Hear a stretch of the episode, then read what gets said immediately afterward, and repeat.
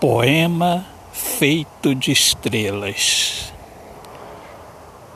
Te quero, você é o meu poema ao cair da tarde. Tu chamas estrelas para dentro de sua alma. Por isso, sinto a tua luz e a alma que há em mim clama por este amor cada dia mais. Que maravilha!